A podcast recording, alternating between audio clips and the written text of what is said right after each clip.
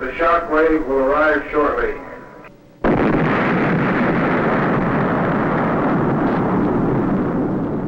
So, liebe Hörerinnen und Hörer, hört es sich an, wenn eine Atombombe explodiert. Und zu diesem Geräusch gibt es natürlich auch zahlreiche Bilder und wir haben sie vermutlich alle im Kopf.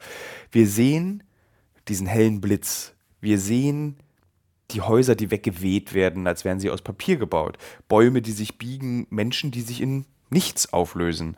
Und das macht uns Angst. Aus absolut nachvollziehbaren Gründen. Hallo Thilo, äh, betrefflich der Frage eines Atomwaffeneinsatzes. Ähm, ich blicke aktuell noch recht entspannt auf die Lage. Klar, eine gewisse Sorge ist da, aber keine große, weil ich denke, dass ähm, Russland sich äh, Partner wie China und Indien nicht vergraulen darf. Zum Thema Atombombe, vor was soll ich denn da Angst haben? Also tendenziell habe ich da erstmal keine Angst. Ähm, weil wenn's knallt, dann hat sich's eh erledigt. Wenn die Lage so ernst ist, wieso werden wir von der äh, von unserer Regierung nicht offiziell irgendwie vorbereitet? Wieso kriegen wir keine Verhaltensregeln, Vorbereitungslisten, Tipps, ähm, wie wir damit am besten umgehen? Die Atombombe, die Atomwaffe ist wohl eine der grausigsten Erfindungen der Menschheit. Und ich habe entschieden, diesen Podcast zu machen, weil ich vor dieser grausigen Erfindung vermutlich weniger Angst habe als viele andere Menschen.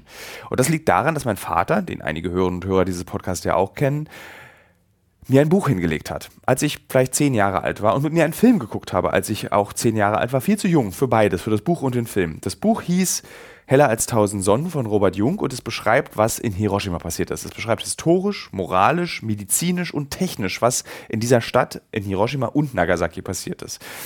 Es nimmt einem nicht die Angst vor der Atombombe, aber es gibt einem ein Gefühl von Verständnis, wie es funktioniert, was man dagegen machen kann. Und vor allem macht es eins. Robert Jung ist einer der größten Pazifisten des 20. Jahrhunderts. Es macht einen zu einem Pazifisten. Und ein bisschen soll dieser Podcast auch so funktionieren. Soll ein Gefühl vermitteln. Moment, bevor wir darauf eingehen, was dieser Podcast nochmal soll, der Film. Und zwar The Day After, eine amerikanische Fernsehserie, die ursprünglich mal in zwei Teilen ausgestrahlt wurde, aber als Film in einem Teil zusammengefasst wurde. Er beschreibt ein Amerika nach dem Atomschlag durch die Sowjetunion damals noch. Er beschreibt, wie Menschen überleben in dieser Welt, die eigentlich nur noch radioaktives Wasteland ist. Und beides hat mich schwer traumatisiert. Also ich bin meinem Vater bis heute auf so eine gewisse Weise undankbar, dankbar, dass er mir das gezeigt hat. Aber es hat eben auch dazu geführt, dass ich mich mit diesem Thema auseinandergesetzt habe. Ich habe mich im Studium mit Atomwaffen auseinandergesetzt. Ich habe ähm, unzählige Bücher dazu gelesen, weil ich verstehen wollte, warum der Mensch dazu neigt, sich so etwas anzueignen. So eine Fähigkeit, sich selbst auszurotten. Und ich fand es sehr, sehr spannend. Die heutige Folge, wie gesagt, soll folgende Funktion haben. Sie soll euch, liebe Hörerinnen und Hörer, das Gefühl geben, etwas zu verstehen, weniger Angst davor zu haben, denn wenn wir uns vor etwas fürchten, tun wir nichts dagegen, sondern wir verstecken uns davor. Und unsere Aufgabe ist es, und da bin ich ein bisschen Aktivist und weniger Journalist, unsere Aufgabe ist es, als Bürgerinnen und Bürger dieser Demokratie uns gegen die Atombombe zu stellen. Denn das ist das, was uns am Ende auslöscht. Und all die Drohungen, die wir gerade haben und all die Angst, die wir empfinden als Gesellschaft in Europa, in Deutschland, das ist Teil dieser Waffe. Das gehört dazu. Es ist nicht nur die Sprengkraft von Mega- und Kilotonnen, die Städte den Erdboden gleich machen. Nein, es geht auch genau darum, dass wir uns fürchten, dass wir uns verstecken, dass wir uns klein machen vor dieser Waffe. Und das gilt es zu durchbrechen. Die eine Sache, die wir noch machen können, ist, uns gegen diese Waffe zu stellen, indem wir sagen, wir fürchten uns davor nicht. Denn eine Atomwaffe ist wirksam schon in dem Moment, wo sie im Silo hängt, wo sie am Flugzeug klebt, wo sie im U-Boot steckt, wo sie auf dem Auto aufgespannt ist. Da fängt die Wirkung an, nicht erst, wenn sie explodiert. Deswegen dieser Podcast heute mit drei Gesprächspartnern und äh, sehr seltsam es auch klingt, wünsche ich euch trotzdem viel Spaß.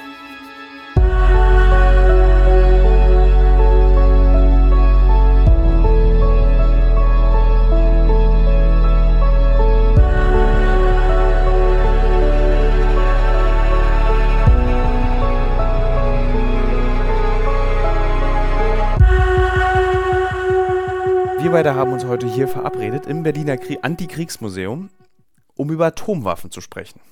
Die Frage, die ich mir immer gestellt habe, ist, ob sich die Menschen zum Beispiel 1945 in Japan auch gefragt haben, ach, die Amerikaner werden schon keine Atombombe werfen. Oder war das viel zu geheim, als dass es dafür ein Bewusstsein in der Zivilbevölkerung gab? Für Japan war die Situation, dass die Deutschen schon am 8. Mai äh, kapituliert hatten. Man nannte es die bedingungslose Kapitulation der Deutschen. Die Japaner aber kämpften weiter bis zum August. Und die Amerikaner hatten inzwischen, sie glaubten auch im Wettkampf mit Deutschland zu sein, dass Deutschland vielleicht auch die Atombombe baut, die Amerikaner hatten inzwischen nun ihre Tests durch. Und nun haben sie zwei verschiedene Atombomben dann auf Japan gestartet, weil eben Japan nicht äh, kapituliert hatte. Das war das Glück für Deutschland, denn heute weiß man, dass das, diese beiden Atombomben mit niedlichen englischen Namen Fat Man and Little Boy, dass diese beiden Bomben für Deutschland gedacht waren, nämlich für Dresden und für Berlin. Man könnte also sagen, ein Glück, dass Deutschland rechtzeitig kapituliert hatte. Dafür bekam Japan Hiroshima, Nagasaki diese beiden schrecklichen Waffen ab, in äh, Hiroshima sind dann auf einem Schlag 80.000 Menschen äh, verbrannt, verglüht. Die, die, die Ängste, die die Japaner dann nicht hatten, äh, ja, das ist dann einfach eine Fehleinschätzung gewesen, äh, dass man also nicht wusste, wie weit die Amerikaner mit ihren Atombomben seien, so war das dann auch sicher äh, eine geheime Aktion. Das wusste keiner vorher, wann diese Flugzeuge losfliegen. Hat man sich damals moralisch schon gefragt, das können wir eigentlich nicht machen. Wir können nicht als, als Siegermacht in Europa in Asien einfach eine Atombombe auf eine Stadt draufschmeißen? Oder wusste man einfach nicht, wie diese Atombombe wirkt? Weil ich kann mich zum Beispiel noch erinnern, dass in der ersten Auflage des Buchs von Robert Jung, Heller als tausend Sonnen, da wusste man noch nicht, was die Strahlenkrankheit ist und wie sie wirkt und was das mit den Menschen anrichtet. Das war alles noch sehr diffus. Ja. Also hat man nur deswegen diese Bombe werfen können, weil man nicht wusste, was sie anrichtet? Äh, sie waren zugleich auch zwei Experimente denn man hatte für Hiroshima äh, eine Bombe entwickelt, äh, quasi äh, am Meer. Und Hiroshima damit fast total zerstört. Äh, und in Nagasaki eine ganz andere Form der Atombombe, die in einem Tal lag, umgeben von Bergen. Insofern war das ein Experiment auch, welche Wirkungen werden diese beiden Bomben haben, die unterschiedlicher Art waren, und über die Folgen, wie lange es Radioaktivität geben könnte, äh, welche genetischen Folgen es auch für die Zukunft haben könnte, könnte beim Erbgut der Menschen. Das sind Dinge, die mussten dann erst analysiert werden. Die hatte man natürlich nicht, weil man die Bombe noch nicht vorher ausprobiert hatte. Warum wurde nach Hiroshima und Nagasaki nicht entschieden, Atombomben sind tabu? Da kam ja danach erst eigentlich die große Zeit der Tests, die große Zeit der Experimente, die Wasserstoffbombe, die, die Sowjetunion mit ihrer Zarbombe, die größte je gezündete Wasserstoffbombe der Welt. Warum wurde danach nicht gesagt, okay, wir haben gesehen, wie es funktioniert, wir haben gesehen, das ist sowas von gefährlich für die Menschheit, wir verbieten es? Vielleicht, äh, äh, weil man eben als Sieger aus dem Zweiten Weltkrieg hervorgegangen ist. Man hat zwar die Vereinten Nationen gegründet, wo die Völkergemeinschaft über diese Dinge eben auch abstimmen will, aber dazu gehört auch der Sicherheitsrat. Und da sind gerade die fünf Atommächte drin vertreten, die alle ein Vetorecht haben. Das heißt, über den Sicherheitsrat äh, ging es auch nicht, Atombomben äh, grundsätzlich abzuschaffen und zu sagen, äh, äh, wir wollen, dass sie tabu sind. Weißt du was? Wir gehen mal, wollen wir beide in den Schutzkeller Ja, mal gehen? ja, Dann gebe ich ja. dir mal, das kannst du hier in die Tasche stecken. Ich stecke mir sie in die Tasche. Dann läuft der Ton einfach weiter. Ja, ja. Hier sehen wir eine 1 Megatonnen Atombombe, die über den Potsdamer Platz gezündet wird. Und welche Auswirkungen sie hat, haben wir hier dann äh, beschriftet. Ganz Berlin würde verbrennen. Wer nun auch glaubt, äh, einen atombombensicheren Bunker zu haben und lebt in einer vornehmen Villa in Frohnau oder Zehlendorf, der müsste aber auch einige hundert Sauerstoffflaschen haben, denn die, die Brandauswirkungen äh, sind so groß, dass der Sauerstoff dann aus diesem Zentrum Berlins rausgezogen wird. Das kann man sich das, immer nicht vorstellen. Das kann man hier zum Beispiel sehen. Hier saß ein Mann, das Bild ging um die Welt in Hiroshima. Von ihm blieb durch die Hitze nur dieser Fleck übrig. Warum, und das verstehe ich wirklich nicht, ist die Menschheit nach Hiroshima nicht zur Vernunft gekommen? Wenn Mütter mit ihren Kindern in kochendes Wasser springen, wenn Kinder verletzt sind, wenn wir hier ist noch eine Fotografie von, von Frauen, die auf Decken liegen, bei denen wir wissen, dass sie an der Strahlenkrankheit später sterben werden, weil sie schwer verletzt sind. Wieso kommt der Mensch nicht zur Vernunft nach so einem Ereignis? Vielleicht, weil dieses Ereignis zugleich auch das Ende des Zweiten Weltkrieges bedeutete. Und das hat man dann gefeiert. Die Atombombe wurde sogar als Torte dann abgebildet bei einem amerikanischen Admiral mit einer Botschafterin zusammen. Da hat man den Pilz der Atombombe auf der Torte aufgesetzt. Hm. So hat man die Atombombe gefeiert auch. Und damit den Sieg über den schlimmen Feind der Faschisten Hitler, Mussolini äh, in Europa. Wie können wir als Gesellschaft das, was dein Museum sagt, umsetzen? Wie bringen wir Menschen in Zeiten wie diesen bei? Oder wie die verstehen Menschen, nicht wie beibringen, das ist, glaube ich, der falsche Weg, aber wie verstehen Menschen in Zeiten wie diesen, dass Krieg und Rüstung und Aufrüstung und äh, Kampfflugzeuge und Drohnen vielleicht nicht der richtige Weg sind, um Frieden zu bekommen. Weil Pazifismus zum Beispiel ist jetzt auch zurzeit sehr unbeliebt. Wer sich als Pazifist äußert, ist oft schnell auch ein Putin-Versteher. Äh, und dennoch darf man die Hoffnung auf Frieden äh, nicht aufgeben und auch die Idee des Pazifismus ist auch nicht durch Putin gestorben. Man müsste sogar als Pazifist sagen, im Gegenteil. Wir müssten jetzt gerade die Werte, die wir äh, für wichtig erachten, hochhalten und wir müssten äh, weiter darauf dringen, dass weltweit abgerüstet wird, gerade was die Atombombenfrage betrifft. Und äh, wir müssen eben auch festhalten, dass äh, gerade wir Lehrer es uns wünschen würden, dass man weltweit junge Menschen an Schulen, an Universitäten äh, zur Toleranz ausbildet, dass man Friedenserziehung äh, durchsetzt und dass man aus der Geschichte lernt über äh, gute Schulen, Universitäten und gut ausgebildete Lehrer. Da sehe ich die Chance weltweit, dass wir dann etwas verändern können in Richtung äh, Menschenrechte, Demokratie und Frieden. Also ich glaube, dass meine Befürchtung halt deswegen so groß ist, weil das sowas ist, was man nicht greifen kann, weil man nicht einfach weiß, was das auch für Auswirkungen hat. Wie funktioniert es grundsätzlich, Atom als Waffe zu verwenden. Also was für ein Prinzip verbirgt sich dahinter, das seit 1945 äh, eingesetzt wird auf dieser Welt, um Angst und Schrecken zu verbreiten? Und wie funktioniert das? Das ist äh, das Prinzip der Kernspaltung, was ja kontrolliert auch für die Nutzung der Kernenergie zur Stromerzeugung genutzt wird. Und mit der Spaltung der Kerne kann man sozusagen eine unkontrollierte Kettenreaktion bewirken die dann zu einer immensen Explosionswirkung äh, daraus resultiert dann eine unfassbare Explosionswirkung.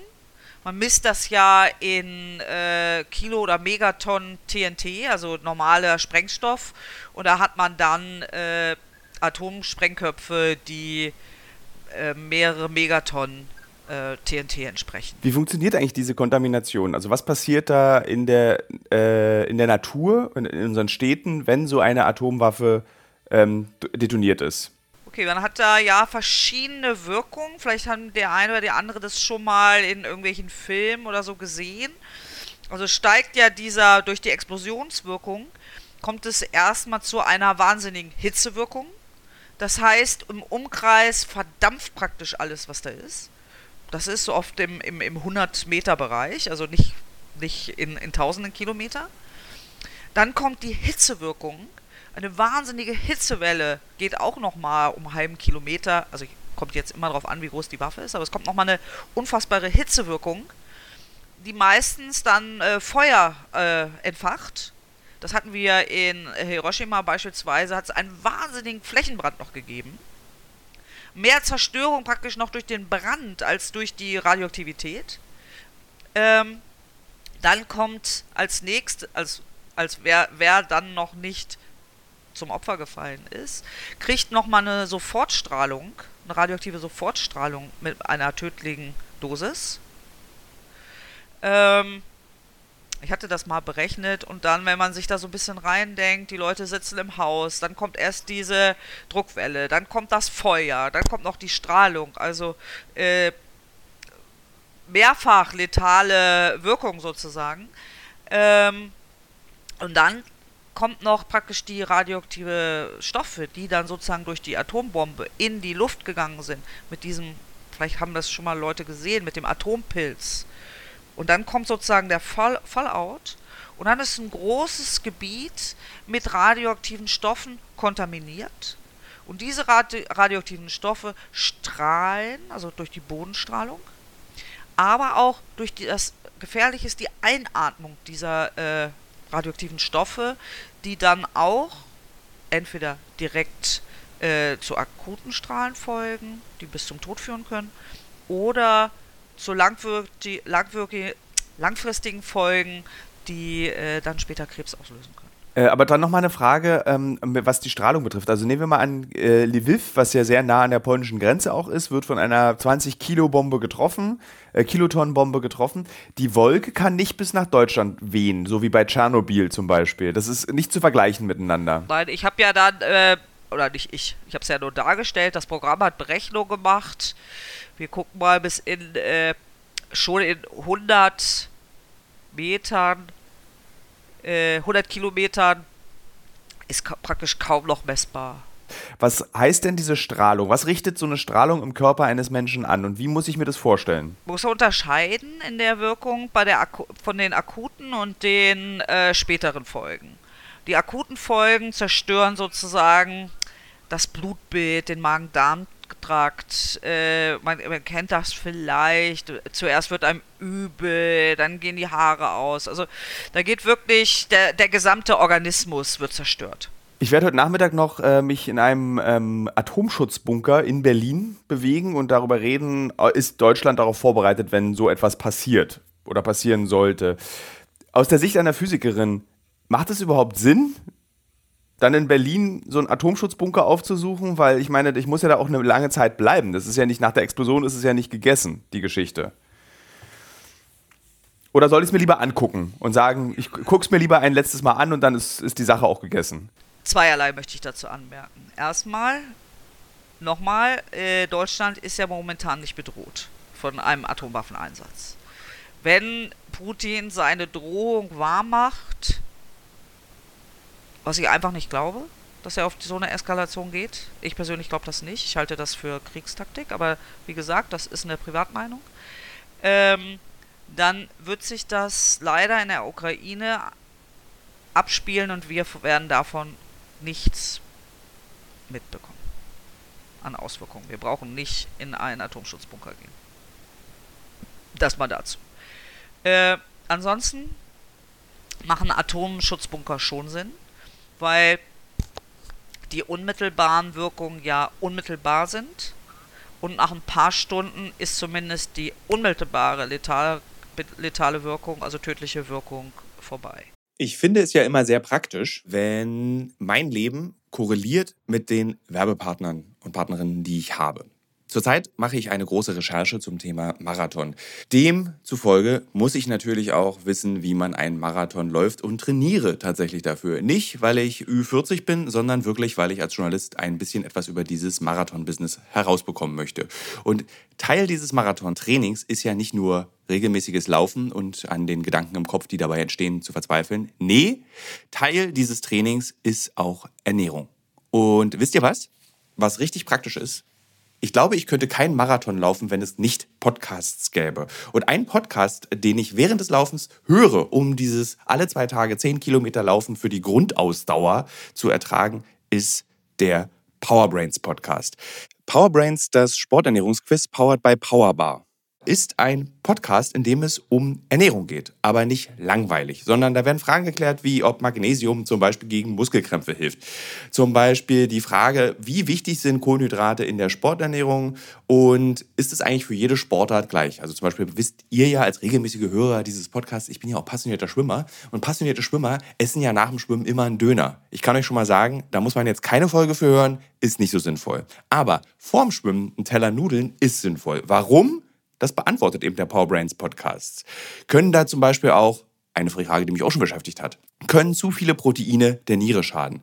Und welcher Profi feiert seinen Sporterfolg mit Beefy und Bier von der Tankstelle? Alles Fragen, die für Sportler und Sportlerinnen wichtig sind. Das Gute an diesem Podcast ist, der ist nicht langweilig. Der ist eben äh, wissenschaftlich, aber auch gleichzeitig ein spannender Mix aus Quizshow zum Mitraten. Dazu gibt es Interviews, Anekdoten und sehr aufschlussreiche Wissensvermittlungen mit Host Danny Herzog. Bis zum 14.03. gab es folgende Gäste. Der Ironman-Gewinner und Triathlet Sebastian Kienle, Legende Joey Kelly, TikTok-Fitnessstar Joe Wünsche und andere Gäste aus der Staffel sind René Adler, Otto Bulletproof, Jonas Deichmann, Imke Salander, Maren Schiller, die ich im Übrigen auch für die Recherche treffe, und viele mehr. Jeden zweiten Donnerstag erscheint eine Folge und ihr könnt es auch als Videopodcast gucken auf dem Powerbar YouTube-Kanal. Ja, ich würde sagen, wenn ich es beim Laufen höre, könnt ihr es auch beim Laufen hören oder wenn ihr die Innenseite eines Backofens reinigt oder wenn ihr Staubsaugt oder wenn ihr ähm, lange Pendelstrecken mit der U-Bahn habt, Straßenbahn oder im Auto. Egal. Es ist ein guter Weg, um die Zeit zu vertreiben. Es ist ein guter Weg, etwas über den eigenen Körper zu lernen. Ich mache mir vor allem Sorgen, wie dann ein Notfallplan aussieht also so mein ganz persönlicher Notfallplan, wo finde ich die nötige Notversorgung, also wie sind meine Eltern versorgt, wie ist meine Familie versorgt, wie sind meine Freunde versorgt. Ton läuft. Aufnahme ist gestartet. Fein. Sie klingen ganz toll und ich ergebe jetzt mal ganz kurz den Hörerinnen und Hörern ähm, ein Update, wo ich jetzt mich für diesen Podcast befinde. Und zwar bin ich eigentlich gegenüber des Gesundbrunnencenters. Und das kennen Berliner als Ort, an dem man sich so wenig wie möglich aufhalten möchte, weil es ein schrecklicher Bahnhof und ein schreckliches Einkaufszentrum ist. Ähm, aber gegenüber dieses Einkaufszentrums ist eine Treppe nach unten und es handelt sich bei dieser Treppe nach unten um einen Bunker der gebaut wurde. Und ich bin in diesem Bunker mit Rainer, der Führung für den Unterwelten e.V. macht in Berlin. Das ist ein Verein, der sich um die, ja, die Unterseite Berlins kümmert. Da gibt es viele zahllose Bunker, Gänge, Wege und das ist eine sehr beliebte Aktivität, nicht nur bei Touristen, sondern auch bei Berlinern. Ich als Berliner kenne die Unterwelten e.V. auch und weiß, dass eigentlich ganz viele Leute daran Interesse haben, was unter dieser Stadt stattfindet. Und wir beide stehen auf dieser Treppe auf dem Weg nach unten und ich merke jetzt schon, man geht nicht nur eine Treppe, sondern wir sind hier schon auf der zweiten Treppe nach unten. Ich würde sagen, wir gehen mal los. Ja. Diese zweite Treppe. Ja. Ähm, grundsätzlich, warum machst du diese Führung? Bist du Bunkerfan? Bist du Bunkerbauer? Oder warum Nun, hast du dich entschieden, das zu machen? Ja, also ähm, erstmal ist es so, dass ich äh, bei dem Verein Berliner Unterwelten einer der damaligen Mitbegründer bin.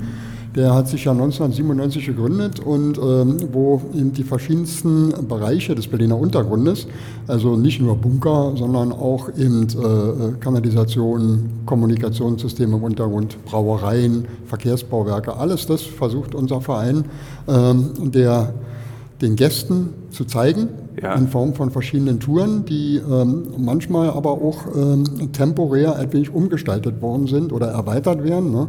Und aus diesem Grund ist unser Verein eben, wie gesagt, einer der Prototypen, der sich mit dem äh, etwas anderen Stadtgeschichte beschäftigt, ja. nämlich das, was normalerweise unter der Erdoberfläche ist. Dazu, ähm, weil Sie gerade sagten, hier am Gesundbrunnen.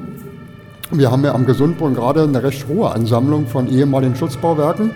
Bekannt ist vielleicht dieser berühmte ja, also wir hören die Feuerwehr, obwohl dieser, wir schon die wir gehen ja, noch weiter runter. Wir gehen jetzt die dritte ja. Treppe runter im Übrigen. Genau, also, es geht insgesamt hier etwas über acht Meter in die Tiefe. Mhm. in ein äh, Bauwerk, was im Grunde noch ein bisschen versteckt ist, von dem nur die Eingangsbauwerke oberirdisch zu sehen sind. Einfach neutrale, kleine weiße Würfel, die ähm, äh, hier eben äh, die Eingänge zu diesen ehemaligen äh, Bunker, den man im Zweiten Weltkrieg gebaut hatte, eben äh, äh, ausgebaut hat und der äh, bei uns für Touren eben, wo man unseren Gästen so ein bisschen die Geschichte des, ich sag mal, baulichen Schutzes Ja. des Berlin äh, der damaligen Zeit in der Hochphase des Kalten Krieges eben etwas näher bringen will. So, wir sind jetzt acht Meter unter der Erde. Das Acht Meter unter der Erde in einer sogenannten Schleuse. Es wirkt Das ist eine sogenannte Gasschleuse, weil äh, solche Anlagen sind damals äh, ausgebaut worden. Das war noch eine Erfahrung, die man im Zweiten Weltkrieg gemacht hatte, dass man ähm, die Luftversorgung, die in so einem Inneren eines Bunkerbauwerkes herrscht, ähm, nicht nur filtert, sondern auch mit einem geringen Überdruck betreibt. Dass also von außen weder Gift, Kampf, Brandgase noch eindringen können. Und damit genau dieser Überdruck nicht entweicht, sind Schleusen eingebaut worden. Sie haben gerade gesehen, wir sind durch einen kleinen Raum, der abgesperrt ist durch mehrere dicke, fette Drucktüren. Ja. Und genau das ist der Effekt. Wir stehen jetzt schon mal drin. Ja, dieses Rumpeln ist schon mal so eine künstliche äh, Toninstallation, Ach, die, uns, die uns kostenlos die U-Bahn liefert, die unter uns entlang fährt. Hört sich so ein bisschen an, Da, ich dachte gerade, dramatisch. oh, haben wir es geschnitten? Wir glücklicherweise hier Genau, unten. nein, wir haben ja keine Klanginstallation oder so. Nein, nein, es ist alles, ist alles authentisch. Und, ähm, und dass hier also die Leute im Ernstfalle, wenn die reinkommen würden, wür- müssten die natürlich erstmal in dieser Schleuse den Überdruck abbauen. Das Mhm. heißt, äh, man macht die äußeren Türen auf, Leute rein, Tür zu, wartet etwa 60 bis 90 Sekunden, bis sich dieser Druck wieder akklimatisiert hat und erst dann werden die inneren Türen geöffnet. Und das ist ein System, was im Grunde genommen in allen Schutzbauwerken, auch in der moderneren Zeit, eben heute noch äh, aktuell ist. Ist so ein Bunker, in dem wir, der sieht ja, das sieht, also das sieht modern aus. Es ist gemalert, wir haben frische Rohre hier. Ja. Ähm, wäre so ein Bunker aus dem Zweiten Weltkrieg, acht Hm. Meter tief, noch nutzbar heute oder ist es eher so zum Angucken wie ein Museum? Nun, ähm, man muss sich das so ein bisschen vorstellen, dass dieses ganze, da nach dem Zweiten Weltkrieg war es ja so, dass dieses ganze Schutzbauprogramm äh, komplett ausgelaufen ist. Wer Bunker baut, wirft Bomben, hieß es damals, ne? und man wollte sich damit jetzt nicht mehr äh, beschäftigen. Das heißt, auch weil Berlin damals eben äh, auch unter der Ägide der vier Siegermächte stand, wurden natürlich alle Organisationen, die sich mit, dem, äh, mit der Nazizeit eben äh, aktiviert hatten, eben verboten. Unter anderem auch der sogenannte Reichsluftschutzbund, der im Zweiten Weltkrieg eigentlich die führende Organisation war zum Ausbau von Schutzräumen, auch für die Bevölkerung. Berlin war damals ja schon eine Bunkerhochburg gewesen. Wir hatten äh, im Zweiten Weltkrieg über 700 Bunkerbauten hier in der Stadt. Oberirdisch und unterirdisch. Oberirdisch, unterirdisch, genau. Und äh, man musste natürlich damals, äh, Berlin hatte in den 30er Jahren, äh, war die dritteinwohnerreichste Stadt der Welt, über 4,3 Millionen Einwohner hatte sie. Und äh, ist dann im Zweiten Weltkrieg eben, wie gesagt, äh, bis auf zwei Millionen zurückgesetzt worden, weil Ver Verschickung raus aus den bedrohten Städten. Umgebracht. Genau. Ja. Und ähm, jetzt kam allerdings es wieder dazu, dass man im Rahmen des Kalten Krieges die ersten äh, äh, Kernspaltungswaffen entwickelte. Und da fing man natürlich wieder an, sich daran zu erinnern, ja, man muss ja irgendwie die Bevölkerung schützen. Ja, und da haben die Alliierten zum Beispiel die Anweisung gegeben an die damalige Regierung, ähm, um zu sagen, baut Schutzräume. Ja, wie macht man denn das? Wer Ja. kennt sich damit aus? Genau die haben wir ja damals alle verboten. Also fängt man jetzt an, diese Leute, die im Zweiten Weltkrieg schon so eine Anlagen ausgebaut haben, wieder zurückzuholen, dass die angefangen haben, diesen ganzen Schutz wieder aufzubauen. Und das führte auch dazu, dass die ganzen Organisationen des sogenannten Zivilschutzes damals eben auch äh, eine andere äh, äh, Titel hatten, wie zum Beispiel, da hieß man das Thema Luftschutz. Man befürchtete Angriffe aus der Luft mit irgendwelchen Bomben, die abgeworfen werden. Ne? Ja. Jetzt allerdings wurde das ganz anders, weil diese neuen Waffen sind ja in Form von Treibsätzen, also von Raketen transportiert worden. Also musste man jetzt äh, das umbenennen in sogenannten Zivilschutz. Schutz der Zivilbevölkerung. Das führte dazu, dass das also einige, einige Umbenennungen erfahren hatte, erfahren hatte, bis es zum heutigen Zeitpunkt ähm, diese sogenannte Bundesbehörde äh, ist, die die ganzen Verwaltung dieser Anlagen hat oder hatte. Bundesamt für Bevölkerungs- und äh, äh, Katastrophenschutz. Ja. Deshalb BBK. Das ist die obergeordnete Behörde, die heute in der Bundesrepublik eben alle Maßnahmen koordiniert. Was braucht denn so ein Bunker in der Moderne, im 21. Jahrhundert, wenn Putin droht, äh, ich schicke Hm. euch jetzt Atombomben nach Europa? Nun, man muss sich das unterscheiden. Eine Atombombe äh, bedient sich jetzt also nicht dessen, dass man sagt, man muss jetzt super dicke Bau, äh, Räume haben. Weil ein Einschlag einer Nuklearwaffe äh, hätte keinen Bunker. Schutzmöglichkeit. Weil äh, da würde im Grunde genommen schon bei einer normalen 1 Megaton Bombe, die damals so gang und gäbe war. Eine Megatonne entspricht ungefähr einer Million Tonnen konventionellen Sprengstoffs. Wenn man heute eine Blindgängerbeseitigung macht zum Beispiel, dann redet man davon, dass man vielleicht 100 oder 200 Kilo in so einer Bombe drin hat. Und da wird ein halber Bezirk für geräumt. Aber nicht eine, genau, Ja. äh, 500 Meter Sperrkreis mindestens. Ne? Ja. Aber wir reden hier von einer Million Tonnen dieses Sprengstoffes. Das entspricht ungefähr eine Kugel äh, an Sprengstoff, die eine Dimension hat von ungefähr 450 Meter Durchmesser. Okay. Das wäre eine 1 Megaton-Bombe. Und das äh, ist natürlich so, dass diese Art von äh, Waffe natürlich keinen Schutz im Bunker bietet. Die werden einfach aus der Erde rausgerissen, weil so in so einer Bombe entsteht ein Krater von über 10 Metern Tiefe und dann würden wir als Atomteilchen irgendwo in die Atmosphäre geschleudert werden, mitsamt den ganzen Inhalt hier. Also man redet, ja immer, man redet immer nur von Schutz ähm, gegen äh, der Bevölkerung, und zwar gegen die Auswirkungen der Strahlen. Deshalb Ja. sprach man noch damals in der Hochphase von ABC-Schutzräumen. Atomar, biologisch, chemisch. Also was wir jetzt lernen ist, dass sozusagen der Bunker selber gar nicht bei der Detonation hilft, sondern eher für das danach. Richtig. Man muss sich das ungefähr so vorstellen, das hört sich jetzt vielleicht ein bisschen komisch an, aber wenn zum Beispiel so eine 1 Megaton Bombe in München runtergehen würde, könnten wir in unseren Schutzräumen in Berlin überleben. Vor die Auswirkung der äh, äh, Strahlen zum Beispiel oder der großen Hitze. Sollte allerdings Berlin davon getroffen werden, könnte man in München zum Beispiel wieder Oktoberfest feiern. Dann wäre das sozusagen, wir würden dann die Bundeshauptstadt Berlin, wäre dann sozusagen einfach ein riesiges Loch äh, in den Erdkundebüchern der zukünftigen Klassen und Schulen. Bist du traurig? Ja, ein bisschen schwierig. Deshalb ähm, hat man sich natürlich ausgedacht, dass man auch damals schon vor diesen Waffen keine Möglichkeit gesehen hatte, so eine Anlage zu bauen. Man hätte welche bauen können, aber das konnte keiner bezahlen. Und schon gar nicht, um eine ganze Million Metropolen von Städten hier unterzubringen. Also fing man an, so ein bisschen, ähm, ich sag mal so, die Sonderangebote zu wählen. Also man macht so, dass man Anlagen baut, die ähm, für einen gewissen Strahlenschutz eben, äh, Möglichkeiten bieten. Und da kam man natürlich dazu, dass man die in verschiedenen Konstellationen errichtet hat, diese Schutzräume. Weil ähm, man hat sich dann in erster Linie daran erinnert, wir haben ja noch viele Bunker aus dem Zweiten Weltkrieg. Ja. Da kann man die doch prima wieder reaktivieren. Weil für die Auswirkung von Strahlen muss man nicht riesen dicke Wände haben, da reichen 20 Zentimeter. Ja. Da kommt die Alpha-Strahlung oder was für eine Strahlung, das Da ist kommt nicht die durch. Strahlung schon gar nicht mehr durch. Ne? Deswegen so ein, so ein Atomkraftwerk, diese äh, Türme, die sind auch ungefähr vielleicht einen halben Meter dick.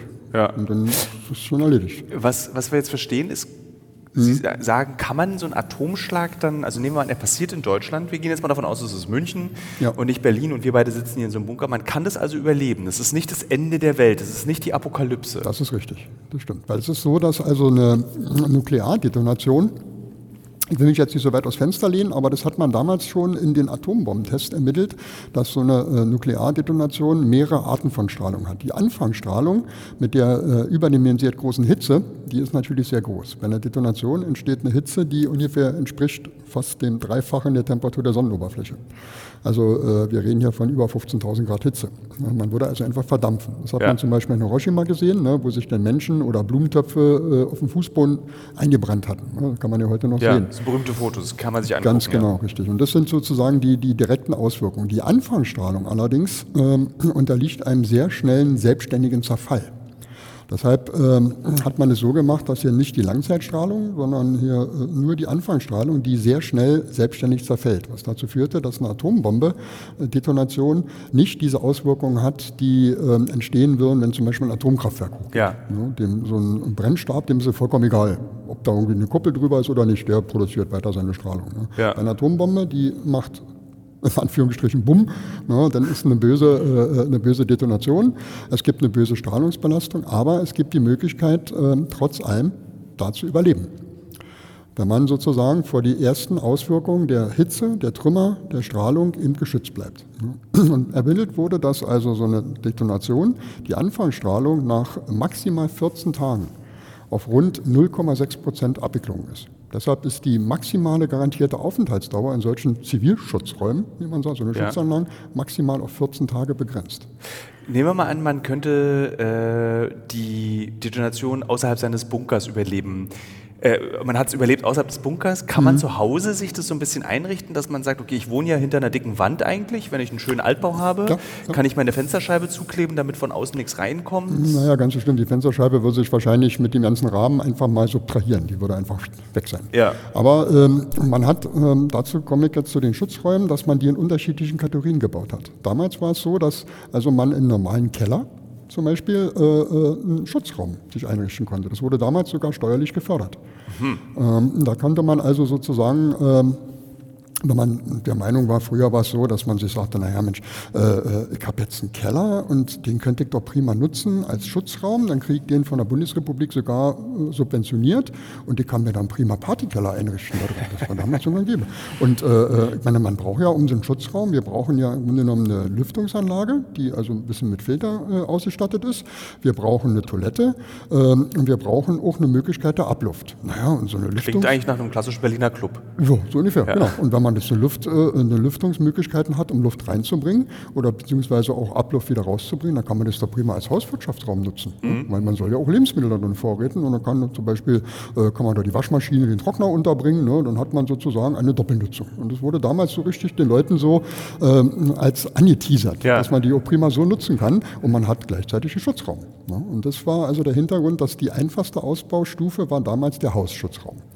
Und äh, die nächste Stufe wäre dann sozusagen der öffentliche Schutz, Hausschutz. Wo wir gerade beide drin sind. Sowas wie das hier. Ja. Das hat man überwiegend alte Bunker aus der Zeit des Zweiten Weltkrieges, aus der Nazizeit reaktiviert, die dann im Grunde noch ein bisschen modernisiert worden sind. Das heißt, man hat eben äh, die alten äh, Rohrleitungen, die damals noch Asbest oder Physik, äh, äh, Metall waren, rausgeschmissen, hat dann eben nach dem modernen Standard, wie wir es hier sehen, eben diese, diese Rohre verwendet, die ja. Lüftungsrohre, die, die Abwasser- und äh, Wasserzuleitungsrohre verwendet, sodass man hier eben viele Menschen unterbringen kann ähm, im sogenannten Grundschutz. Der Grundschutz bezieht sich allerdings auf eine Aufenthaltsdauer von 10 bis 48 Stunden. Das ist dies, die simpelste Ausbaustufe. Ja. Das hier.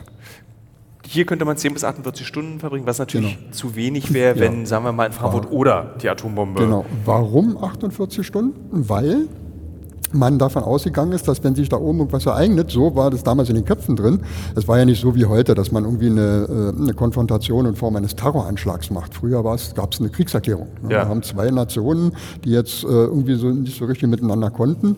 Da hat dann sozusagen der damalige militärische Abschirmdienst und das äh, Innenministerium bzw. der Bundesrepublik so mal mitgehört. Ähm, und wenn zwei Nationen ein bisschen miteinander kriseln, dann muss man natürlich erstmal die ganzen Militärs informieren. Das setzt voraus, raus einen unheimlichen Kommunikationsverkehr. Und genau den äh, hatte man damals, war man der Meinung, dass man das erkennen, erkennen kann, dass unheimlich viel zwischen den, sagen wir mal, Nord-Südkorea zum Beispiel, ja. da wird unheimlich viel Militär, Funkverkehr auf immer, ne? und da sagt man sich, hm, da könnte was passieren, wir werden mal sicherheitshalber schon mal eine Warnstufe hochfahren. Das ist doch auch bei der Atombombe so, wenn ich das richtig verstehe. Wenn jetzt Putin zum Beispiel entscheidet, ich zünde eine, da ja. verändert sich doch der, der die Kommunikation innerhalb Russlands so stark, ja. dass man hier eigentlich schon im Vorfeld weiß, da kommt möglicherweise ja, was. So also es kann eigentlich gar nicht plötzlich passieren. Ja. Nur der Hintergrund ist natürlich, wenn äh, Putin auf die Idee kommt, äh, das zu machen, dann wird er irgendwelche Einheiten setzen, die diese äh, mobilen Nuklearsprengköpfe da offen äh, oben drauf haben, irgendwelche mhm. LKWs, informiert die Dinger, dann schießen die los und dann ist in 20 Minuten ist die Sache hier erledigt. Dann sind die hier. Ach so, okay, es geht also, also doch. Ich wollte mich da auch Von so daher braucht man, kann man sich in der heutigen Zeit das komplett abhaken. Das ist ah, eine ganz schade. andere Geschichte. Damals war das eben so, wie gesagt, wir reden hier alles äh, äh bis zur Jahrtausendwende. Ja. Ne? Da war im Grunde genommen eingeschnitten alles in den Köpfen. Ne? Ich meine, die Hochphase des sogenannten äh, Schutzbauprogramms für die Bevölkerung, als man sich noch richtig darum bemüht hatte, lag eigentlich sozusagen bis zu der Wiedervereinigung. Ne? Und ja. dann fing man an, natürlich dann sukzessive äh, äh das ganze System zurückzubauen. Ja.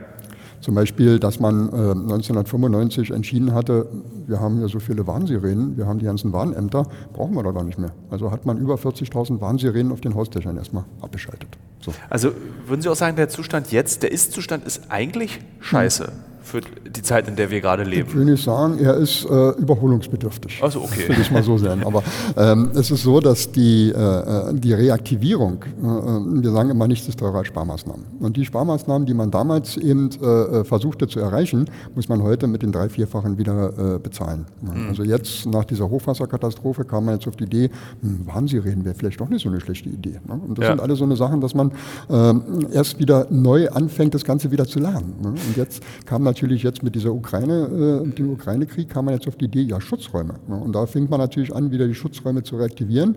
Jetzt äh, sind auch bei uns hier schon Leute gekommen vom Bundesamt, die äh, sozusagen mal geguckt haben, ja, wie ist denn jetzt die Anlage? Und da kamen die dann mit Listen an, Ach, wie ist denn wirklich? der Zustand solcher Anlagen? Ja. Ne? Und da äh, stand dann, sind denn die Gummidichtungen noch an den Türen in Ordnung? Oder gibt denn die Wasserversorgung? Sind die Stühle noch alle noch da? Und da mussten wir den Leuten sagen, sagen Sie mal, Sie haben jetzt 50 Jahre äh, sich nicht darum gekümmert und jetzt denken Sie, dass die Gummidichtungen immer noch so sind wie vor 50 Jahren? Da merkt man im Grunde genommen schon, ähm, wie, äh, wie viel man eigentlich Nachholbedarf hat. Haben Sie jetzt die Gummidichtungen hier ausgewechselt oder sind das Hier sind immer noch die alten drin, aber die funktionieren, weil die Anlagen, die in Berlin existieren, es gibt einige. Wir hatten, Berlin war damals einer der Hochbogen von Schutzräumen, Ja. von äh, Zivilschutzräumen. Äh, wir haben insgesamt 23 hier in der Stadt gehabt. Wie viele Menschen passen da rein in diese 23, wenn jetzt Naja, ist gleichzeitig? ungefähr, also in Berlin anhand, anhand dessen der damaligen Bevölkerungszahl waren es ungefähr etwas über 1,2 Prozent für die Bevölkerung. Jetzt, da gibt es auf Ja. jeden Fall dann so einen Die- Kampf um den Platz, Ja, das muss man allerdings sagen, dass die, die Platz um die Kämpfe das eine ist. Äh, In erster Linie muss man das so ein bisschen äh, weiter denken, weil man, wie ich schon sagte, man ging ja davon aus, dass diese Konfrontation ähm, angekündigt wird. Das heißt, man kann es erkennen. Man hat so eine Art Vorwarnstufe. ne? In Amerika heißt es DEFCON 1, 2, 3 oder so. ne? Und ähm, dass man gesagt hat, Mensch, äh, man kann die Anlagen wieder reaktivieren und versucht in erster Linie, die Leute aus der Krisensituation rauszubringen. Das heißt, wenn es äh, der Fall Berlin zum Beispiel droht, damals war es ja regelmäßig, ne, zwei politische Systeme in einer Stadt, Konfrontation, und da äh, sprach man immer von dem Fall Berlin. Wenn Berlin davon getroffen werden würde, könnte ähm, man natürlich jetzt vielleicht loslegen und die Stadt evakuieren. Das heißt, man nimmt die Menschen raus aus den Krisengebieten. Aber ähm, die Organisatoren, die das Ganze managen müssen, Fluglotsen, Zugführer, Stellwerksbeauftragte, ne, alle die müssen natürlich eben bis zum letzten Moment äh, das Ganze am Laufen halten. Und genau für die Leute, die dennoch übrig bleiben würden, hat man eine gewisse Anzahl von Schutzanlagen vorgesehen. Also der Bunker ist gar nicht so, dass Und man das- losrennt mit einer Einkaufstüte und reinrennt, so wie man es ein bisschen aus dem Geschichtsunterricht Zweiter Ja, Weltkrieg das- noch kennt, ja, sondern so es ist eher ein strategisches Element. So die Leute, die die Infrastruktur am Laufen halten, die Ja, müssen es wir schützen. Das ist eigentlich im Grunde genommen ist es eine Beruhigungspille der Menschen gewesen. Die ganzen Schutzräume. Ja, Also früher gab es ja so, dass man eben auch die Leute regelmäßig informiert hatte. Es gab so Hauswurfsendungen, ne, wo man informiert wurde über seinen nächsten Schutzraum, wo Ja. man dann hingehen könnte, wenn was passiert. Ähm, alles das ist allerdings mit dem äh, Fall des, äh, der Mauer zum Beispiel und, den, und dem, dem, dem damaligen Zusammenbruch der Sowjetunion ist alles obsolet geworden.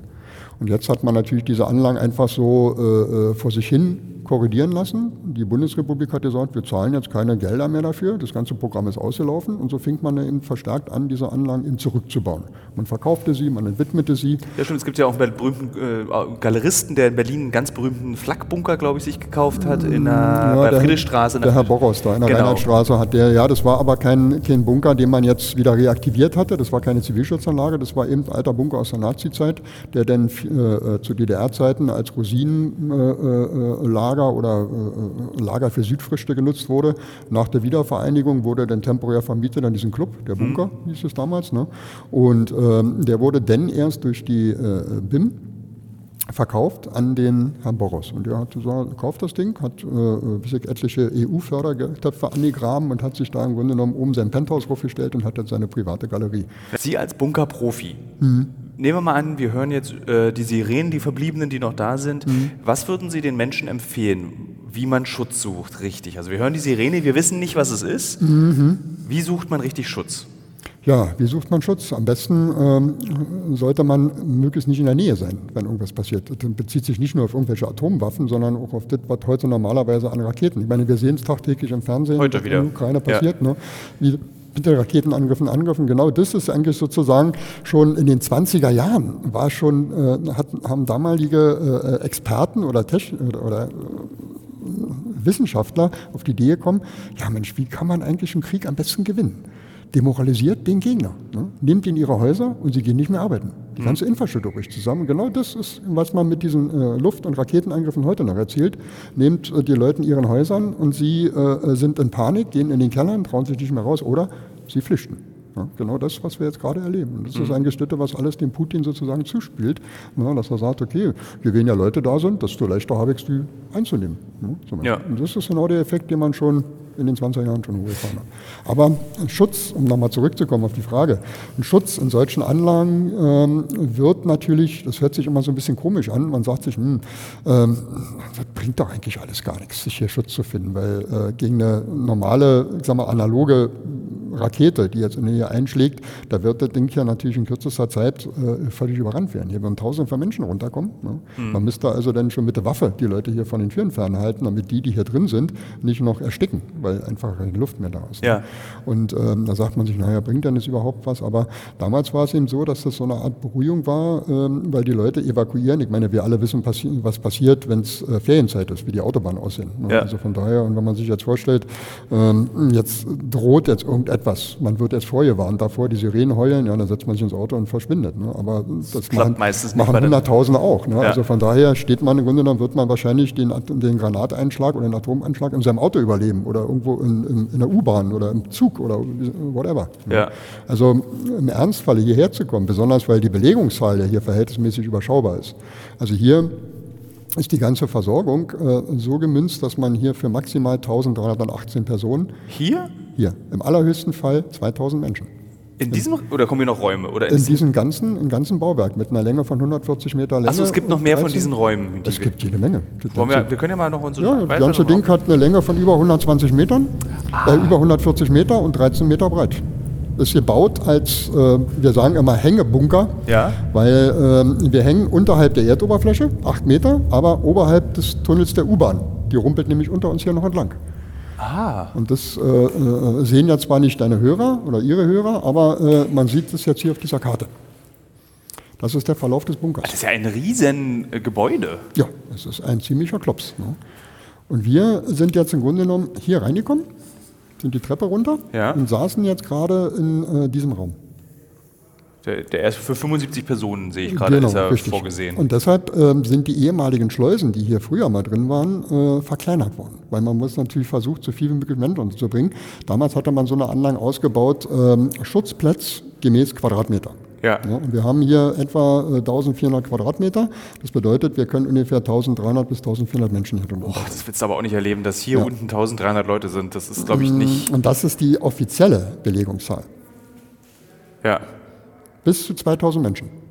Ich sehe, hier es sind gibt Klos. natürlich immer viele, Sie stellen sich mal vor, 1997 und jetzt kommen Sie, haben Ihre Frau dabei, vielleicht Ihr Kind noch, ja, Ja. Äh, äh, die will ich aber mitnehmen. Ja, dann sind wir aber nicht mehr, nicht mehr 1318, also na komm, dann nehmen wir sie mit. Ne? Ja. Dann steht vielleicht äh, vor der Eingang noch die, äh, äh, der Postbote, der mir immer regelmäßig, oder mein Paketbote, der immer ganz lieb meine Pakete mir bringt. Lasse ich den draußen? Also komm, komm mit drin, egal. Ja. Ne? Und genau das ist so, dass man sagt, maximal 2000 Menschen, weil das ist die äh, Maximalbelegungszahl an Menschen, die die Lüftungsanlagen noch verkraften könnten. Weil sie müssen ja atmen können. Ja. Sie brauchen Luft. Das ist das Wichtigste überhaupt. Die Luft. kurze Frage, wie ist denn das zum Beispiel organisiert? Also gibt es in Berlin einen sogenannten Schlüsselbeauftragten? Sind Sie das, wenn jetzt hier was ist, dass Sie den Schlüssel haben? Und dann da muss ja auch jemand stehen, aufschließen, das ja, vorbereiten. Ja.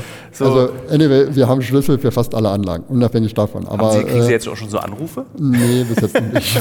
Aber es gab, äh, äh, nachdem es losgegangen ist mit Ukraine, gab es dann wirklich ernsthafte Anfragen bei uns, ob man hier nicht einen Bunkerplatz sich reservieren lassen könnte. Ach, ernsthaft? Ja, ja es gab, die Leute versuchen natürlich die äh, seltsamsten Wege. Ne? Ja. Also, Und ihr habt gesagt, ja, jetzt haben wir- 50.000 Euro Jetzt droht gerade Stromausfall ne? Ja. und da sagt man, oder, oder äh, Energiekrise, ne? sag mal, ich kaufe mir mal elektrische Heizlüfter. Und stellen Sie mal vor, die Tausende von Menschen, die sind überall ausverkauft. Jetzt machen alle die elektrischen Heizlüfter an. Dann haben wir genau das, was die Frau Giffer gesagt hat, Stromabschaltung, das geht nicht. Können wir Mhm. nicht machen. Also die Leute versuchen sozusagen immer mit so einer Art, ich nenne es mal Bauernschleue, dem voranzugreifen. Das ist durchaus sinnvoll, sich einen gewissen Vorrat anzulegen, was ja vor, ich glaube, anderthalb Jahren, Ja, ja, als es wurde dann auch gesagt, losgegangen ne? ist, wurde dann gesagt worden, und packt euch mal lieber ein paar Lebensmittel hin. Zeta und Mordio, nein, nein, nein. Da haben die Bevölkerung gesagt, äh, wozu, warum, machen es wieder Krieg und, und, und. Und jetzt fangen sie an zu hamstern. Ne? Und Mhm. seltsamerweise, die Deutschen hamstern Nudeln, Mehl und Klopapier. Seltsam, ne? Ja. Also Nudeln und Mehl kann ich, also nee, Also Mehl, zum Beispiel Nudeln würde- kann ich verstehen, aber ich Mehl zum Beispiel würde Kaffee hamstern. Aber anyway, äh, ist eine andere Geschichte. Aber das ist so, so eine Sache, dass man äh, versuchte eben auch die äh, Anlagen so zu konzipieren, dass man eben so viel wie möglich Menschen unterbringt. Und demzufolge sagt man sich, Aufenthaltsdauer in alten Bunkern aus der Nazi-Zeit, 48 Stunden. Ja. Braucht man keine großen Lebensmittel, ne, sondern man reicht im Grunde genommen Wasser. Jeder äh, äh bekommt ungefähr 2,5 Liter Wasser pro Sind Tag. die jetzt hier unten schon gebunkert oder nicht? Nee. Wir haben hier zwar die Behälter dafür, weil man geht ja davon aus, kann ja sein, dass die Wasserversorgung unterbrochen wird. Ne? Und da würde hier sozusagen ein Wasservorrat angelegt werden. Das heißt, man nimmt so, so Wasserblasen, Tanks, die kann ich Ihnen gleich mal zeigen, beziehungsweise auch in den Liegeräumen würden dann sozusagen die Leute mit Wasser versorgt. Ja. Da gibt es immer so 5 Liter Kanister für jeden Schutzplatz, kriegt so ein Kanisterchen, muss zwei Tage ausreichen und das ist dann sozusagen die Wasserversorgung. Wenn die Atombombe kommt auf Berlin, Ja, ja. sind Sie dann eher so Team, ach, das gucke ich mir an, weil es bringt sowieso nichts, sich im Bunker zu verstecken? Oder würden Sie es trotzdem nochmal versuchen, sich in dem Bunker zu verstecken? Ja, das ist ein bisschen schwierig, die Frage. Ich meine, in der heutigen Zeit, äh, wenn ich mich mit meiner Frau darüber unterhalte, gesagt, na, wisst ihr was, wir setzen uns, ich kenne zwar viele Bunker, äh, nicht nur in, in Berlin, ich kenne in Deutschland, ich kenne es auch in anderen Ländern, die sind im Grunde genommen alle ähnlich. Ne? Ja. Und wir haben uns dann gesagt, Mensch, wir als Experten, was machen wir denn eigentlich? Und wir haben gesagt, na, wir setzen uns auf den Balkon, machen eine Flasche Wein auf und gucken ins Licht. Ne? Das ist die offizielle Version. Aber Ja. was macht man denn, wenn es wirklich losgeht? Das Wenn ist die Frage. heißt, macht man das wirklich so oder sagt man sich, Mensch, vielleicht lohnt sich ja doch diese äh, 5% äh, äh, äh, Möglichkeiten der, des Überlebens. Nutzt man das oder sagt man sich, bringt eh nichts? Ne? Ja. Und das ist ein schwieriger Grad. Das muss jeder einzelne äh, der Menschen für sich selber abmachen. Aber in erster Linie kann man sagen, wenn wirklich so eine Art Nuklearwaffe, wie wir die als Bedrohung kannten aus diesen Atombombentests, die in den 50er, 60er, 70er Jahren eben hochgefahren worden sind, wenn so etwas passiert, ähm, hat sowieso alles ganz weg. Nur Hintergrund ist natürlich, dass Atombomben nicht in dieser Form ist, die äh, in den Köpfen immer noch drin ist, diese Monsterbomben, die man Hiroshima, Nagasaki abgeworfen Ja. hat, sondern dass man heute äh, Nuklearbomben taktisch sind. Das heißt, ähm, dass die also nicht diese riesen Zerstörungswirkung haben, sondern Punktziele definitiv auslöschen können. Ja. Und das ist so der Effekt, dass man sagt, selbst wenn eine Atombombe jetzt kommt oder eine Atomgranate, wie man so schön sagt, und die hat die vielleicht eine Möglichkeit, irgendwie einen Stadtbezirk auszulöschen. Der Rest davon wird aber verschont. Ja. Mhm. Nur um sozusagen. Auf äh, Steglitz können wir verzichten, oder? Ich kaufe gerne eine Steglitz, davon abgesehen. Äh, äh, man, also wenn zum Beispiel, ich sag mal, so eine Sache wie, wie äh, nehmen wir mal an, das Prenzlauer Berg ausgelöscht wird. Szene-Kiez. Ne? Das Ja. ist natürlich Heller und Mordio. Ne? Ja. Wenn Marienfelder ausgelöscht wird, da da kriegt kein Hahn nach. Ne? Aber das sind so eine Sachen. Aber Ja. in der Regel ist es ja so, dass eben ähm, diese taktischen Waffen auch nur eine geringe Strahlungsauswirkung besitzen. Das heißt, in erster Linie sollte die Zerstörung möglichst groß sein. Und, ähm, und dann ist dann natürlich so, dass ein Gegner das ja irgendwann mal erobern will. Er möchte die Gegend ja einnehmen. Ne? Und was nützt es ihm, wenn er eine Gegend einnimmt, die völlig verstrahlt ist? Und kaputt. Kaputt. Also so richtig Genau, kaputt, einfach im. Arsch. So ja. es, ne? Und da hat man sich natürlich äh, auch schon damals Waffen überlegt, dass man sagte, dass die möglichst wenig Zerstörung machen, aber nur äh, das biologische System vernichten. Das heißt, alles, was an, an Tieren, an Menschen, an Organismus, an biologischen Organismus ist, dass das ausgelöscht wird, aber die Städte bleiben erhalten. Das heißt, man löscht einfach die Bewohner aus. Also diese thermobaren. Zum Beispiel so etwas, genau. Genau, Häuser bleiben stehen, alles ist immer noch, das Essen steht immer noch auf dem Tisch, aber wie gesagt, die Leute, die das Essen mal essen sollten, die sind nicht mehr da. Ja. Das sind so die, so die Art und Weise. Also diese Bedrohung einer richtigen Atombombe, wo man immer sagt, ja, Atomwaffen etc., ähm, ist nicht mehr so die Form, dass man sagt, man löscht ganze Städte komplett Aber aus. warum droht Putin zum Beispiel, es ist jetzt nicht, das, da sind Sie jetzt nicht der richtige Gesprächspartner, aber Sie, da machen sich ja auch Gedanken, aber Mhm. Ja. warum droht er dann mit dieser Atombombe? Will er da so einen Reflex auslösen? Na, die das alten Reflexe, wenn man daran Die denkt? Atombombe ist die Ultima Ratio. Also das ist sozusagen der Oberbegriff der totalen Vernichtung. Und Ja. das ist im Grunde genommen eigentlich das, wo man natürlich immer ganz gerne so ein bisschen kräftig mit den Säbeln rasselt. Und das war ja damals schon zwischen äh, Sowjetunion und Amerika, die haben mit den Säbeln gerasselt. Ne? Ja. Also jeder wollte den dicksten Hammer in der Hose haben, haben die größte Bombe. Ne? Und das führt ja da dazu, dass man dann nachher diese sogenannte Zarbombe. Die größte Wasserstoffbombe von den Russen genau, gezündet. Richtig. Sprengkraft fast 40 Megatonnen, allerdings nicht auf der Erde, sondern in der Atmosphäre. Aber das Ding hat eine Auswirkung, dass man sagte, da haben sämtliche Seismographen haben völlig verrückt gespielt, weil die Druckwelle dieser Bombe fünfmal um die gesamten Erdball gegangen ist. Und das führte dann dazu, dass man sich dann doch lieber mal zusammengesetzt hat und hat mal so ein bisschen Gespräche geführt, ähm, wie man so eine Anlagen eben, so eine Bomben eben doch begrenzen kann. Wasserstoffbomben sind ja bis heute tabu. Die sind eigentlich sozusagen das Böseste. Das ist ja das Ding, was man in Nagasaki das erste Mal getestet hat, die eine, eine ganz böse Bedrohung hatte. Also es waren ja zwei verschiedene Versionen. Little Boy war die äh, reine Kernspaltungswaffe mit einem hohen Bleianteil, über viereinhalb Tonnen Gewicht hatte das Ding damals. Und ähm, die andere war Fat Man. Das war dann diese erste Wasserstoffbombe. Man hat beide getestet. Und äh, übrigens, Little Boy haben wir hier, Die jetzt hier in dem Raum? hier in der Anlage. Wie, das möchte ich wissen. Ich zeige es Ihnen.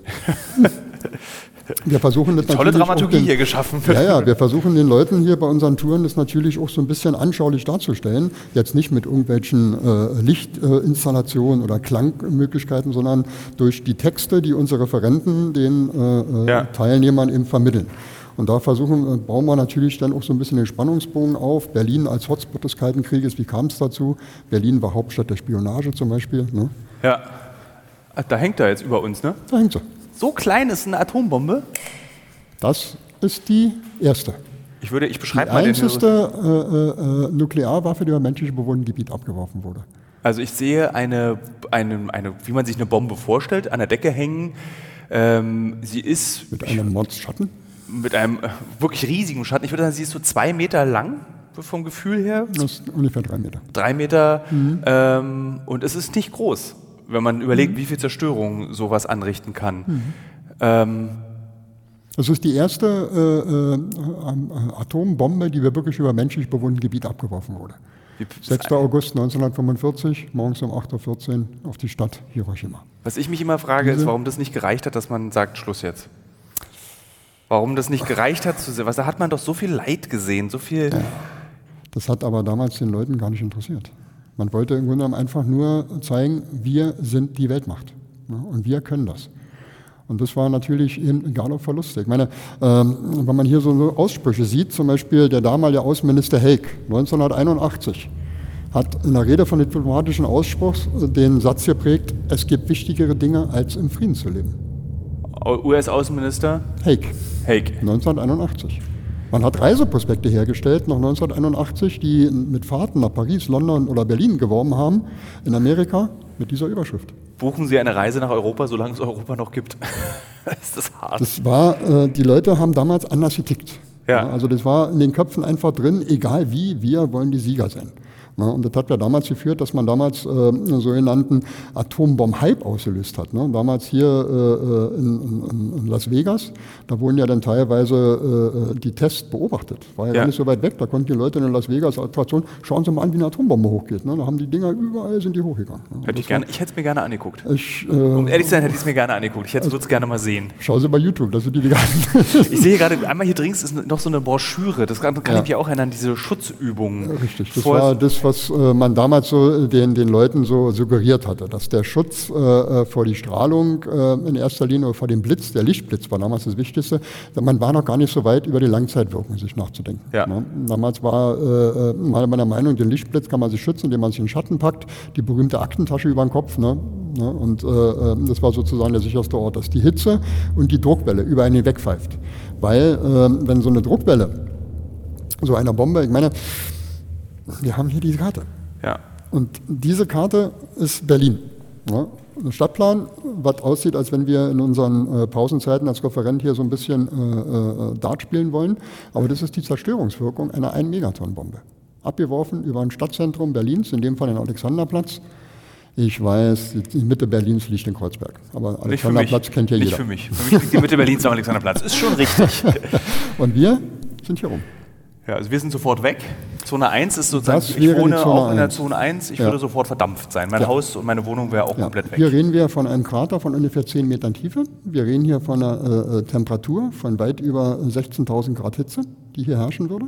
Und wir reden von einer sogenannten nuklearen Sturm, weil dieser, Atom, dieser Atompilz, der sich entwickelt bei einem Abwurf einer 1-Megaton-Bombe, ähm, braucht ja unheimlich viel Luft, damit er sich entwickeln kann. Und das wird aus großer Entfernung Der saugt es sozusagen 16 Kilometer entfernt in das Zentrum reingesaugt, damit sich dieser Pilz entwickelt. Und wenn der zerbricht, wird die Luft wieder zurückgeblasen an. Du. Scheiße. Und hierbei reden wir in Zone 2 und sogar Zone 3 von Windgeschwindigkeiten von über 540 Stundenkilometer. Na gut, da kann, da kann, Wir haben gerade gesehen, den Hurricane da, äh, Ja. der hatte gerade mal etwas über 200 geschafft. Na, da kannst, du- ich sehe Zone 3 ist genau da, wo die äh, ähm, Marzahn, wo diese berühmten Plattenbauten stehen. Ja, ja.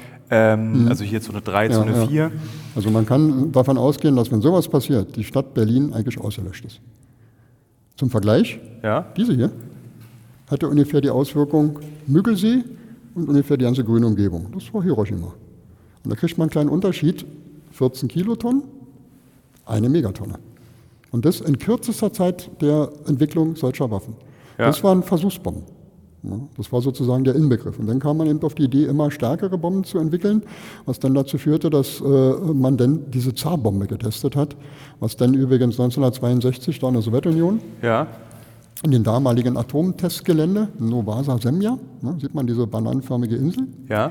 Ist ja heute noch eigentlich das nukleare Testgelände der Sowjetunion und äh, völlig verstrahlt, heute noch an der Arktisgrenze. Ähm, da hat man eben über diese Insel wurde in einer hohen Atmosphäre diese Zarbombe getestet. Und die hat eben diese Auswirkung gehabt, fünfmal um den Äquator. Und, man glaube ich, die höchste, auch der, der, der, dieser Pilz, der Genau, Turm, der dann schon der richtig, höchste genau. je. Und ähm, man hatte dann natürlich die Befürchtung, wenn sowas auf die Erde abgeworfen wird, dann wird sich die Erdachse verschieben. Wirklich? Ja, dann ist es vorbei. Das Ding hat so eine Druckwelle. Das und da kriegt man ein Szenario davon und deshalb ist man über, auf die Überlegung gekommen, diese äh, als taktische Waffen zu verwenden. Vielleicht ähm, haben Sie mal gehört, die Amerikaner haben mal etwas entwickelt, eine Kanone, die heißt Atomic Annie. Nee, nie gehört. Damit konnte man Atomgranaten verschießen ne, in die Gegner. Also eine riesen monsterlange Kanone mit einem riesen Rohr und da hat man dann eine Nuklearrakete, äh, eine Nukleargranate reingestoppt, dann konnte man den Gegner, die konnte man dann Also Artillerie mit kleiner. Artillerie mit Atombomben. Okay. Ja, Das waren damals so gang und gäbe. Und so kam man dazu, diese äh, Waffen taktisch zu nutzen. Also nicht mehr in Form dieser Massenvernichtung, wo man eine ganze Stadt komplett auslöschen kann, sondern eben wie gesagt kleiner. Ich wollte ja eigentlich den Hörerinnen und Hörern dieses Podcasts so ein gutes Gefühl geben. Es ist ein gutes Gefühl, uns hier im Verein zu besuchen und sich darüber zu informieren, weil wir haben ja hier sozusagen das ganze Thema des Kalten Krieges, Ja. was wir hier so beschreiben. Äh, ähm, Und da ist natürlich für uns der Schwerpunkt der bauliche Schutz, weil viele Leute interessieren sich natürlich dafür, wo kann ich denn hin? ne? Ja. Und da versuchen wir eben mit unseren Anlagen, wir zeigen ja zwei auf dieser Tour 3, die wir haben, unsere äh, äh, U-Bahn-Bunker und äh, Kalter Krieg sozusagen. Da zeigen wir zwei, diese hier, wo wir eben sozusagen so in diese Geschichte einführen. Wie war denn überhaupt die Entwicklung? Wie kam es dazu, dass Berlin äh, Hauptstadt äh, des Kalten Krieges wurde? Ne? Ja. Oder auch Frontstadt. Ne? Und ähm, gehen dann rüber, ähm, was man hier sieht, so eine alten Bunker aus der Nazi-Zeit, gehen dann rüber in der U-Bahn auf Frankstraße und da zeigen wir den Leuten eben, wie gesagt, was so eine Mehrzweckanlage, wie die funktionierte, Ja. der modernste Stand der damaligen Zeit. Wie, sind Sie denn so zuversichtlich oder sind Sie so das, was Sie wissen über den Kalten Krieg, was Sie gelernt haben über diese Zeit und diese ständige Drohung mit der Atombombe, also nicht nur in den 60ern, sondern eben auch in den 80ern, ähm, sind Sie zuversichtlich, was die Zukunft der Menschheit betrifft oder sagen Sie, Also ich sag mal, ich glaube heute, äh, ähm, wenn ich irgendwie gerade so ein, äh, so ein drittklassiger möchte gern äh, Revoluzzer auf die Idee kommt, da eine Superbombe zu zünden oder wird es in dieser Form der Atombomben, wie wir es hier sozusagen erleben, heute mit Sicherheit nicht mehr geben. Also das äh, wird sich heute keiner mehr antun, so etwas eben eine ganze Stadt, eine Millionenmetropole komplett auszulöschen. Wenn, dann macht man es heute in Form von kleineren, äh, so eine Kernspaltungswaffen. Das ist ja heute wie so eine kleine Kugel, die man im Rucksack transportieren kann, ne? wo man dann, eben, wie gesagt, einen ganzen Stadtteil einfach mal auslöscht. Und vielleicht auch nicht mal in Form einer Kriegserklärung, das, äh, sondern mehr in Form eines Terroranschlags.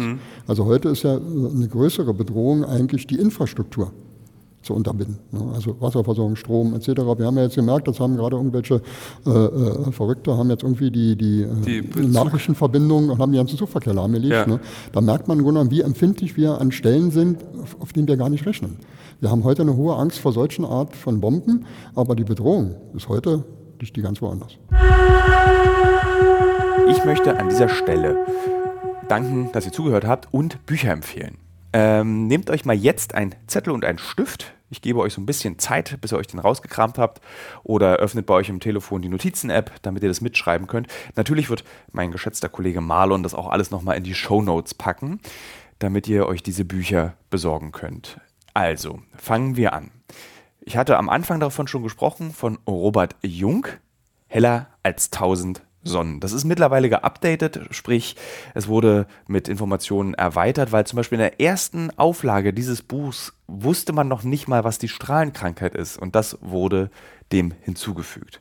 Ich empfehle euch das Buch Homo Deus von Yuval Noah Harari, ein sehr, sehr oberflächliches, aber mit großem Vergnügen zu lesendes Buch über den Menschen. Ich empfehle euch das Buch 100 Sonnen. Das ist ein Fotoband, der mit großartigen Bildern von Atombombenexplosionen aus den Tests euch ein Gefühl dafür gibt, wie zerstörerisch diese Waffe ist und wie faszinierend sie zeitgleich ist. Also dahinter steckt ja auch eine Ingenieursleistung, die unfassbar ist. Also ich meine, das muss man sich mal vorstellen. Man bastelt sich was, was alles zerstören kann. Ah, Der absolute Wahnsinn. Ähm, jetzt muss ich ein bisschen Zeit gewinnen und darüber nachdenken, wie dieses Buch hieß, was ich auch gelesen habe als Jugendlicher. Äh, das, da geht es nämlich darum, da wird auch eine Welt beschrieben, in der die Atomexplosion die Welt kaputt gemacht hat. Und dem Buch wurde ein, eine Zeitung beigelegt als Marketing, wo drin stand, äh, Welt ist kaputt. Morgen müssen wir bei Null anfangen. Fällt mir nicht ein. Natürlich empfehle ich euch auch das großartige, den großartigen Comic Watchmen. Da geht es nämlich auch ein bisschen darum, was passiert, wenn die Menschheit am Ende ja, ihrer Zeit ist, angekommen ist. Was, wie gehen wir damit um? Und äh, das kann ich wirklich, äh, wirklich extrem empfehlen. Das ist ein ganz großartiges, großartiger Comic. Ja, das war es erstmal an der Stelle. Natürlich gibt es eine Milliarde andere Bücher auch noch dazu. Äh, hätte ich mein Studium beendet, hätte ich eine Diplomarbeit geschrieben, in dem ich die Shoah verglichen hätte mit Hiroshima und äh, am Ende darüber, ob man darüber über solche Themen in Comics sprechen sollte. Also Maus oder das letzte Glühwürmchen. Ähm, hab mein Studium aber nie zu Ende gemacht, deswegen gibt es diese Magisterarbeit nur in meinem Kopf. Ich wünsche euch eine schöne Woche. Lasst euch nicht verzagen, lasst euch nicht erschrecken. Die Welt ist ein großer Haufen Scheiße, aber in dieser Scheiße sind wir die Fliegen und wir finden immer irgendwas Köstliches, Fröhliches, Nettes. Wir finden immer ein Maiskorn in dieser Welt. Lasst euch das gesagt haben. Von jemandem, jetzt klingt so wie so ein altkluger, hundertjähriger Mann, von jemandem, der äh, viel Mist schon gesehen hat in seinem Leben. Der war aber gesehen hat, dass, ähm, ach, jetzt, jetzt klinge ich wirklich wie ein alter Mann, ich lasse das jetzt. Deswegen, wir hören uns nächste Woche. Ihr glaubt doch nicht etwa, dass nur weil wir über so düstere Themen wie Atomwaffen sprechen, äh, ich das Ende direkt machen würde wie ein klassischer Podcast, nämlich sofort zu Ende. Nee, ich möchte euch natürlich auch wieder Kulturtipps geben für diese Woche. Ich habe ein Buch gelesen. Ich habe das Buch von Matze Hilscher durchgelesen, ein bisschen auch aus Eitelkeitsgründen, weil ich in diesem Buch auch drin vorkomme. Das Buch heißt Die Akademie meines Lebens und Matze Hilscher macht ja diesen sehr berühmten Podcast in Deutschland, Hotel Matze. Und dort trifft er noch berühmtere Leute und ähm, schafft es irgendwie, aus denen aus immer etwas herauszupopeln, was man nicht dachte, dass sie es erzählen würde. Und er hat daraus aus diesen Gesprächen ein Buch gemacht, aber nicht einfach nur Interviews abgedruckt, sondern er hat Porträts geschrieben über seine einzelnen Gäste. Und das ist so Kurt Krömer, der über Depressionen spricht. Es ist äh, Fariadim, der über so eigene Ängste und Schauspiel und wie man sich sieht und wie man gesehen wird spricht. Es ist Caroline Kebekus, die über Feminismus spricht. Julie C., die über Pferde spricht. Äh, also wirklich Margarete Stokowski, die über die grausamen Vorfälle in ihrem Leben spricht und was man daraus machen kann und wie sie daraus gearbeitet hat. Und erst dachte ich, ganz ehrlich, warum soll ich denn sowas lesen? Ach ja, ich bin auch im Übrigen drin. Ähm, das war natürlich ein Grund, warum ich es lesen will. Aber warum soll ich sowas überhaupt lesen? Ich meine, warum soll ich mir die Lebensläufe anderer Leute angucken? Und das, wenn man dieses Buch durchliest, dann fällt einem sehr, sehr schnell auf, es lohnt sich, weil man aus diesen Lebensläufen sehr, sehr viel lernen kann für sich selbst. Es ist also, und das schrieb ich dann Matze auch abends, ein unaufgeregter Ratgeber, der unaufdringlichste Ratgeber, der je geschrieben wurde, weil man ja sich selber entscheiden kann, möchte ich die Hinweise, die mir Benedikt Welz gegeben hat oder Felix Lobrecht oder Maya Göpel, möchte ich die für mein eigenes Leben anwenden oder nicht? Und das ist toll. Und das hat sehr viel Spaß gemacht an diesem Buch. Ich kann es als Geschenkbuch besonders empfehlen. Also wenn man mal gar keine Idee hat, dann ähm, dann äh, kann man dieses Buch schenken, wenn man sagt, kannst ein bisschen was lernen von, tja, von Stuttgart Barre. Obwohl das die große Frage ist, ob man von Stuttgart Barre lernen sollte. Äh, naja, aber du könntest von ihm was lernen oder von Marie Bäumer oder von Campino. Ähm, ja. Ich denke mal, ich kann mit Matze reden. Wenn man Bock hat, äh, könnte man signierte Ausgaben bei meiner Mutter bestimmt auch wieder bestellen. Ich frage mal meine Mutter, ich frage mal Matze. Also wenn es Interesse an einer signierten Ausgabe, die man bei meiner Mutter bestellen kann, ist, einfach Bescheid sagen. Das ist der Buchtipp für diese Woche. Ich stelle dabei das Buch wieder hier ins Regal. Das Geräusch könnt ihr euch mal anhören. Hier. So. Und dann sage ich Tschüss an dieser Stelle. Natürlich nicht. Es fehlt ja noch der Videospieltipp. Ich habe das Videospiel Stray zu Ende gespielt, in dem man eine Katze spielen kann. Und ich, was soll ich sagen? Es ist ein zauberhaftes Videospiel. Ähm, es ist wahnsinnig niedrig komplex. Also man drückt eigentlich die ganze Zeit nur X, springt irgendwo runter, springt irgendwo hin, springt irgendwo rauf, aber es sieht dabei alles sehr, sehr schön aus und die Geschichte, die erzählt wird, und das zeigt auch wieder, ich brauche nicht 100.000 krasse Entwicklungsbäume, hochkomplexe ähm, Spielmechanismen, zumindest brauche ich es nicht immer, ich brauche eine gut erzählte Geschichte. Und diese Geschichte von einer Katze, die in einer geschlossenen Roboterwelt lebt und den Ausgang sucht, weil sie seine Katzenfreunde verloren hat, ist berührend, schön, eine klassische Abenteuergeschichte, eine Heldenreise, so nennt sich das.